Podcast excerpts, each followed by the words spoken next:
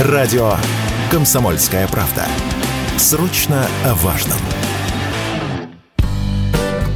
Новый год – это время волшебства, отдыха и настоящих чудес.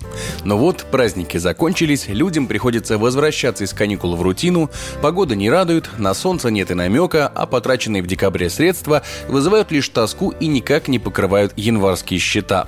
Все это может стать причиной самой настоящей депрессии. К тому же именно сегодняшний день, 15 января, считается специалистами самым депрессивным днем в году, также известным как «синий понедельник». Термин «синий понедельник» в 2005 году ввел британский психолог Клифф Арнелл во время расчета лучшего времени для продаж туров в теплые страны. Он определил эту дату с помощью математической формулы. В ней учитывалась погода, сколько времени прошло после Рождества, невыполнение новогодних обещаний, а также низкий уровень мотивации, а главное необходимость что-то с этим делать. Специалист выяснил, что наиболее грустное состояние наблюдается у людей в третий понедельник января. Конечно, большинство экспертов считает синий понедельник антинаучной идеей, но даже психологи отмечают, что после длительных праздников мы больше подвержены тоске и эмоциональному упадку. Об этом радио «Комсомольская правда» рассказала психолог Анна Девятка.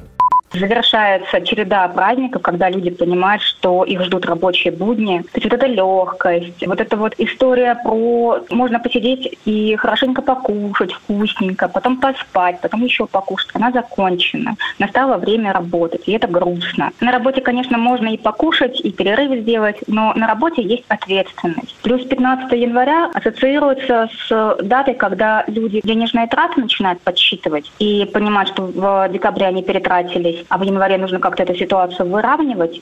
И если вы тоже чувствуете упадок сил, никак не можете собраться и справиться с хандрой, которая на вас напала, стоит уделить себе побольше времени. Найдите тот ритуал, который принесет вам удовольствие и устройте небольшой перерыв, чтобы побыть один на один с тем, что приносит вам наслаждение. Таким советом поделилась Анна Девятка.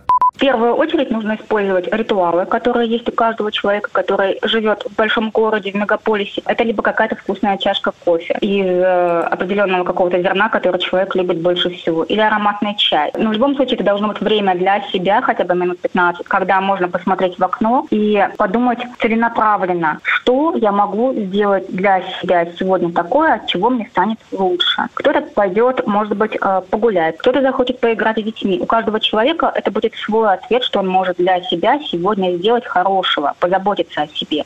Согласно исследованиям Клиффа Арнелла, в году существует и самый счастливый день – третья или четвертая пятница июня. Однако вы можете сделать для себя счастливым любой день. И при этом не обязательно зависеть от погоды или количества солнца. Главное – заботиться о себе и делать свою жизнь лучше. Егор Волгин, радио «Комсомольская правда».